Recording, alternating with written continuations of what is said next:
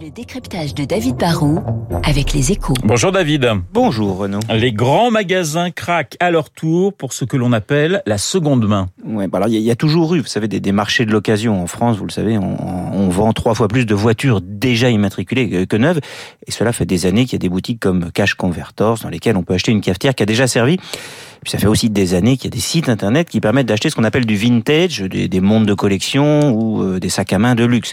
Mais là, on est à un tournant, hein, puisque ce sont les grands magasins, le printemps, comme les galeries Lafayette, qui sont des, des temples de la consommation et dont le métier, c'est de vendre du neuf, qui vont consacrer, qui consacrent à partir de ces jours-ci, des centaines de mètres carrés à des espaces pour vendre de la seconde main qu'ils vont eux-mêmes certifier. Alors, si les plus grands s'y mettent, ça va contribuer à respectabiliser ce, ce, segment et donc attirer sa croissance. Alors pourquoi, David, les grands magasins s'y mettent justement? Déjà parce qu'il y a une demande. Certains clients vont rechercher des produits moins chers et d'autres le font parce qu'ils ont une forme de, de conscience écologique. La seconde main, c'est une manière de ne pas renoncer à la société de consommation tout en réduisant son empreinte carbone.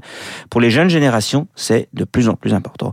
Aujourd'hui, c'est la mode qui est rattrapée, mais la tendance est déjà là depuis un bon moment pour les produits d'électronique grand public et les Fnac, Darty et d'autres s'y sont mis eux aussi depuis des années avec des coins où ils vendent de l'occasion. Et c'est aussi, en fait, pour les distributeurs et les marques, une question de pragmatisme. Si ils ne le font pas, s'ils n'acceptent pas une forme d'auto-cannibalisation, bah, ils risquent de laisser toute la place à des startups comme Back Market pour les smartphones ou Vinted pour la mode. Est-ce que cette tendance ne risque pas de, de fragiliser les industriels? Bah, S'ils si, ne font que subir cette tendance, oui, c'est sûr, hein, ils vendront moins d'articles neufs et ne profiteront pas de l'essor de ce nouveau marché. Mais s'ils s'y prennent bien, cela peut devenir au, au contraire aussi une opportunité. Hein en prenant en compte, par exemple, dès la conception des produits, des éléments comme la durabilité ou la réparabilité, ce que de plus en plus de marques font, eh ben, elles améliorent leur image et l'image, c'est important pour vendre plus et plus cher.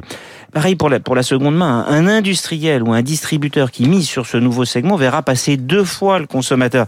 C'est l'occasion, si j'ose dire, de refaire des marges et de capter de l'activité. Car si c'est pris en charge par un industriel qui peut proposer des garanties, ben ça sera rassurant pour le consommateur.